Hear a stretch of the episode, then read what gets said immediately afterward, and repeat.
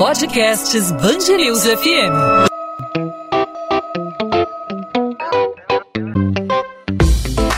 Dois às 20, com Maurício Bastos e Luana Bernardes. A cidade do Rio vai ter o primeiro grande show nesse fim de semana, sete meses depois do início da pandemia. O Vivo Rio, casa de shows localizada no Aterro do Flamengo, vai receber a cantora Maria Rita nesse sábado. No dia 24 de outubro, a Casa de Espetáculos vai receber Diogo Nogueira. E logo depois, no dia 1 de novembro, é a vez de Jorge Aragão se apresentar. Esse, portanto, é o primeiro fim de semana que vai ter um grande show na cidade desde o início da pandemia. E a pergunta é a seguinte as pessoas se sentem seguras para acompanhar de perto um show, mesmo com todos os cuidados, com todos os protocolos sendo cumpridos, Luana? É, Maurício, essa é uma pergunta delicada, né? Eu passei ali pelo aterro do Flamengo essa semana, vi o cartaz do dia 24 de outubro, dia da apresentação do Diogo Nogueira, né?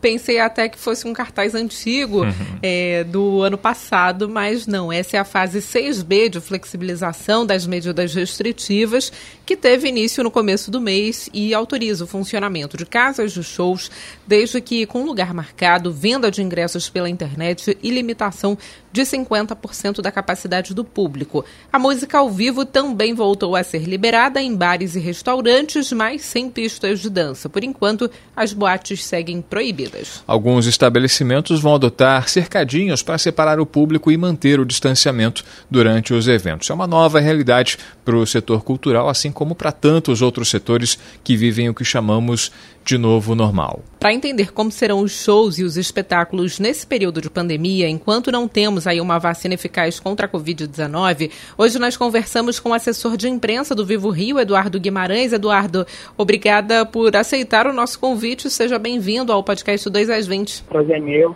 É, obrigado pelo convite. Eduardo, esse, esses shows programados aí no Vivo Rio, né, na retomada aí das atividades depois de um período, um longo período fechado, esses shows eles vão ser bem diferentes aí do show que nós estávamos acostumados a ir a assistir há um ano atrás. É uma realidade completamente diferente, principalmente para os shows. Queria que você falasse um pouco sobre os cuidados que o Vivo Rio vai ter aí nessa volta das atividades. Pois é, a gente ficou, nós ficamos sete meses é, sem, sem trazer shows aqui para o Vivo Rio, né, sem poder abrir a casa para o nosso público. É, mas durante esses sete meses nós ficamos pensando e elaborando projetos e protocolos para que o público é, possa vir para o Vivo Rio com o máximo de segurança possível. Então, nós reduzimos a nossa capacidade para um terço né? Nós não tra estamos trabalhando com 50%, a gente está trabalhando com um terço.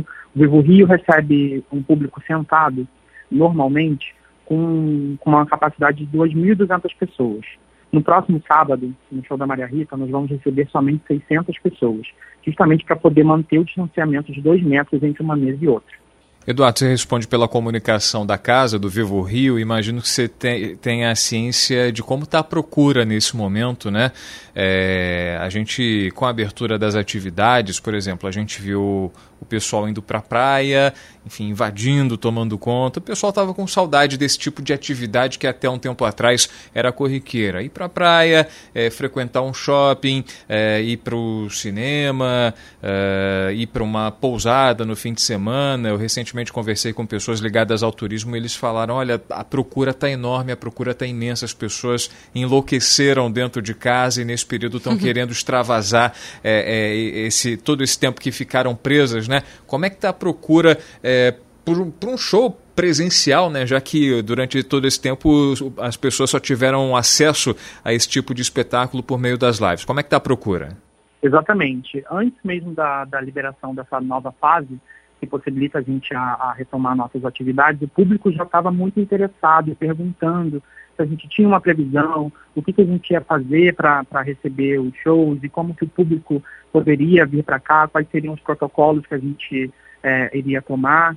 É, então o público está muito interessado em vir para cá e, e, e, bem, e, muito interessado também em saber o que, que a gente está fazendo para a segurança dele, né? Então, nós pensamos exatamente nisso. Desde a entrada até a saída do público, a gente está cuidando de toda a segurança necessária, seguindo os protocolos da, orientados pela OMS. Então, nós resolvemos é, na entrada e na saída, no espaço externo daqui do Vivo Rio, nós vamos manter o distanciamento do público para que ele acesse a casa é, é, sem aglomeração.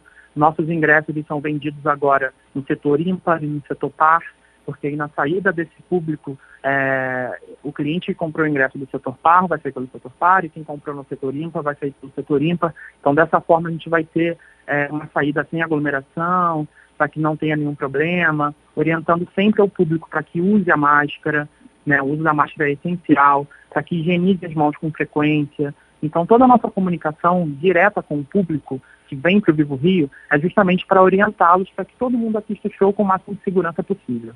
Eduardo, queria que você falasse sobre outras medidas sanitárias que estão sendo adotadas pela, pela casa, né? Alguns espaços adotaram, por exemplo, os cercadinhos. A Cidade das Artes, na zona oeste da cidade, vai usar os cercadinhos para tentar conter a aglomeração de pessoas.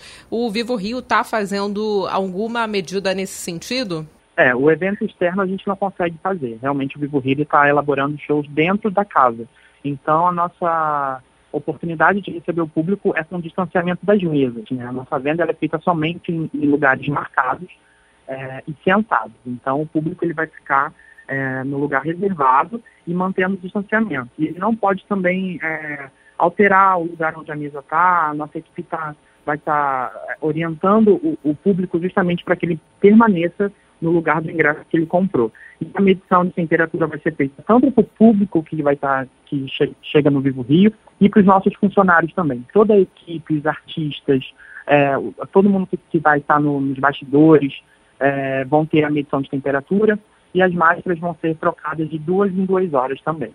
Eduardo, a pergunta que eu, que eu, vou te fazer agora é, de certa maneira, um pouco delicada. É, tem a ver com o custo é, do espetáculo que é apresentado é, para o público. Né? O padrão ele se mantém do, do, do pré-pandemia e do pós-pandemia, ou melhor, do, durante a pandemia, já que nós continuamos vivendo esse período. É, eu pergunto isso em, em relação aos preços porque é, o público que vai ocupar o espaço é menor, o custo operacional, de certa forma, se tornou um pouco maior por conta aí da, da quantidade de profissionais mobilizados, talvez ser um pouco menor, enfim, a procura tem sido alta. De que maneira fica o custo para o consumidor, o custo para o fã que está em busca do espetáculo do seu artista favorito nesse período de pandemia?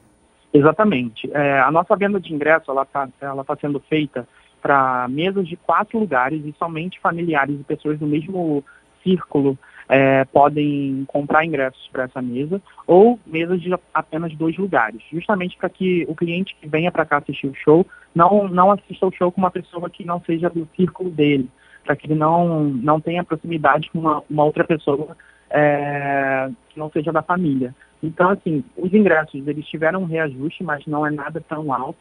É justamente para a gente conseguir prezar pela segurança do público. Mas os, os, os ingressos, eles não tiveram um, um, um, aumento tão exorbitante. Mas realmente os ingressos, eles tiveram um ajuste que é até normal, mas nada tão exorbitante. Aproveito que o Maurício fez uma pergunta delicada para fazer também uma delicada, Eduardo. É, eu queria saber quantos shows o Vivo Rio tem programados aí para as próximas semanas, para os próximos meses. E a gente vive uma situação extremamente instável, né? A gente não sabe o que vai acontecer no mês que vem, se o Rio vai voltar a ter um aumento de casos, diante de algum decreto da prefeitura, do estado, que impeça a realização desses shows, desses eventos nas próximas semanas. Quem comprou ingresso, como fica? Então, é realmente uma pergunta delicada. É, nós estamos seguindo todos os decretos, né? Então nós fechamos quando era para fechar, nós reabrimos agora que é possível reabrir, e o cliente que está comprando o ingresso para o show do Vivo Rio, ele está recebendo toda a assistência necessária para os shows que foram adiados, adiados, pra, para os shows que estamos abrindo agora novamente. É, estamos com uma agenda bem legal, tem vários shows programados dentro desse novo formato é, até o final do ano, já estamos pensando é, em outros shows para o ano que vem também. A gente acredita que essa configuração, a gente vai aumentar o público é, nos próximos meses, a gente vai conseguir aumentar a capacidade da casa para que mais pessoas consigam vir para cá assistir os shows. É, e caso venha algum decreto impossibilitando a gente de fazer show novamente, existem regras baseadas na MP e a gente segue as regras que estão na MP de acordo com, com, com os decretos. Então, se existe a possibilidade de estorno, o cliente vai pedir o estorno, se for crédito para assistir um show, caso é, exista a, a, a chance de, do, dos shows é, pararem de acontecer novamente, então o cliente fica com crédito para retornar quando for possível novamente. É, a gente está seguindo tudo de acordo com a lei. São quantos shows programados que você já tem para esse ano? Nos próximos dois meses nós temos os shows é, na semana que vem. É, no dia 26 de outubro nós temos o Diogo Nogueira. No próximo final de semana, no dia 1 de novembro, nós temos o Jorge Aragão. Em seguida, Daniel Boaventura, Belo, e alguns outros shows que a gente ainda não pode divulgar, mas a gente está com uma agenda já fechada até o final do ano. Os artistas estão muito interessados também em voltar é, para ativa, né? A cultura, ela não é só lazer, ela gera emprego, então os profissionais envolvidos com a cultura também estão precisando trabalhar, então isso é muito importante para movimentar não só quem está interessado no lazer, mas as pessoas que trabalham com isso também. Eduardo Guimarães, assessor de imprensa do Vivo Rio, uma das mais tradicionais casas de shows do município do Rio, que está retomando as atividades com grandes shows, com grandes artistas, aí numa sequência que o público vai ter oportunidade de acompanhar aí nos próximos finais de semana. Eduardo, obrigado pela participação aqui com a gente no podcast 2 às 20 da Band News FM. Até uma próxima oportunidade e bons shows. Obrigado, eu que agradeço. Eu espero vocês aqui no Vivo Rio. Um abraço. 2 às 20, com Maurício Bastos e Luana Bernardes. A Polícia Civil prendeu até a tarde desta sexta-feira 18 integrantes da maior milícia que age na Baixada Fluminense durante mais uma ação da Força Tarefa da instituição. A operação foi realizada em Nova Iguaçu e teve como alvo o braço financeiro da milícia chefiada por Wellington da Silva Braga, o ECO. Durante a ação foram interditados estabelecimentos comerciais usados como fonte de lucro e lavagem de dinheiro da milícia, como um shopping de roupas falsificadas, uma farmácia com medicamentos de uso controlado sem autorização da Anvisa, além de um depósito de gás em um restaurante usado para comercialização de cestas básicas, onde o responsável foi preso em flagrante por corrupção ativa ao oferecer dinheiro aos agentes. Na noite de quinta-feira, 12 milicianos foram mortos quando um comboio de integrantes do grupo paramilitar foi interceptado na rodovia Rio Santos. Carlos Eduardo Benevides Gomes, apontado como um dos chefes da milícia, morreu durante o tiroteio. Pedro Fernandes e Cristiane Brasil já estão em casa após deixarem a cadeia na quinta-feira por decisão da Justiça do Rio. A decisão da Quinta Câmara Criminal substitui as prisões preventivas do ex-secretário estadual de Educação e da ex-deputada federal por medidas cautelares. Os dois foram presos pela Polícia Civil em setembro, acusados de participação em esquema de supostos desvios em contratos de assistência social do governo do Rio.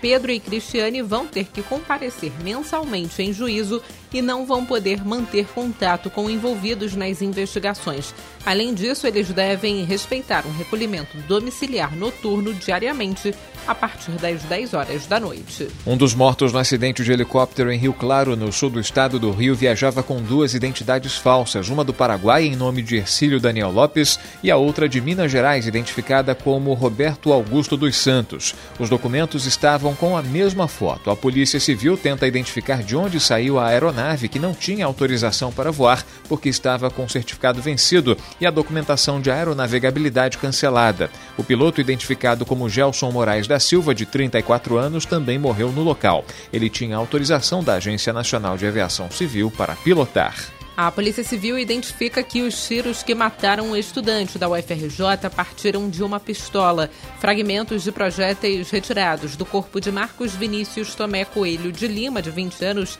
foram encaminhados para a perícia para determinar o calibre do armamento. O estudante de farmácia estava com a família no shopping Rio Sul, em Botafogo, na Zona Sul, onde foi visto pela última vez após deixar o centro comercial para ir para casa na Urca. Ele foi encontrado em Nova Iguaçu, na Baixada Fluminense, com quatro marcas de tiro na segunda-feira. A Agência Reguladora de Energia e Saneamento Básico do Estado do Rio multa a SEDAI em cerca de 5 milhões e 700 mil reais por contaminação da água fornecida pela companhia no início deste ano. A decisão determina que a SEDAI apresente em um prazo de 15 dias úteis a licença ambiental da estação de tratamento do Guandu ou o termo de ajuste de conduta que a companhia alega estar assinando com o Instituto Estadual do Ambiente. A determinação obriga ainda que a SEDAI acompanhe diariamente o padrão referente às cianotoxinas na água, com a emissão de relatórios mensais enviados ao INEA e à Agenersa. Ainda cabe recurso. 2 às 20. Podcast 2 às 20 vai ficando por aqui. Hoje falando sobre a volta dos shows, né, dos espetáculos já permitidos desde o início do mês, mas pela primeira vez depois de sete meses, vamos ter aí um show grande aqui no Rio da cantora Maria Rita na semana que vem do Diogo Nogueira e na próxima do Jorge Aragão, todos grandes nomes da música brasileira, né? E o Vivo Rio se preparando para receber o público da melhor forma possível, da melhor forma com toda a segurança possível, né? Eu achei interessante que o Eduardo falou na entrevista que a cada duas horas serão oferecidas máscaras, né? Que realidade nova e louca que nós estamos vivendo ao ponto de a gente estar tá num show e ter que é, trocar de máscara, né? Há um ano atrás eu não imaginava que a gente ia passar por isso, Maurício. Quem poderia imaginar, né? Uma situação como essa, usar máscara, né? No início do ano, eu lembro, eu tive um problema, uma suspeita de sarampo, né? Sarampo era a epidemia que no começo do ano estava é, deixando as pessoas com um certo temor, né? E foi ao hospital, me recomendaram usar máscara. As pessoas olhavam torto para mim, ué, usando máscara no meio do... é estranho, no, né? No meio de uma emergência. Hoje é o contrário. Se você tá sem máscara, as pessoas olham torto para você. Tem que se adaptar, é o chamado novo normal. Bom, podcast 2 às 20 vai ficando por aqui, encerrando a semana, falando de cultura, falando de lazer. E a gente espera que você tenha um ótimo fim de semana. Aproveite o sábado e o domingo. E a gente, desde já, deixa o nosso encontro marcado para segunda-feira, a partir das 8 da noite, com um novo episódio do 2 às 20, disponível para você nas principais plataformas de streaming de áudio ou no nosso site Band Com.br. Claro que você pode trocar aquela ideia com a gente, dar a sua sugestão de assunto, fazer sua crítica, fazer a sua pergunta. As nossas redes sociais estão aí à sua disposição. Pelo Instagram, a gente conversa. Arroba Maurício Bastos Rádio, você pode mandar a sua mensagem para falar comigo. E com você, Luana? Comigo, através do Instagram, Bernardes Underline Luana, Luana com dois N's, onde eu falo sobre literatura, sobre a coluna de literatura da Band News FM Rio e também sobre o podcast 2 às 20 20. É isso aí. Então a gente se encontra na segunda-feira. Lembrando que você também pode procurar, claro, as redes sociais da Band News FM Rio, tanto no Instagram, no Facebook, no Twitter. É só localizar arroba Band News FM Rio. Na segunda tem mais podcast 2 às 20. Tchau, Luana. Tchau, tchau, Maurício. Até lá.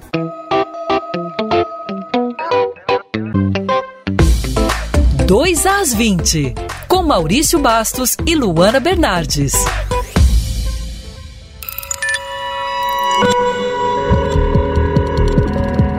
Podcasts Bangerils FM.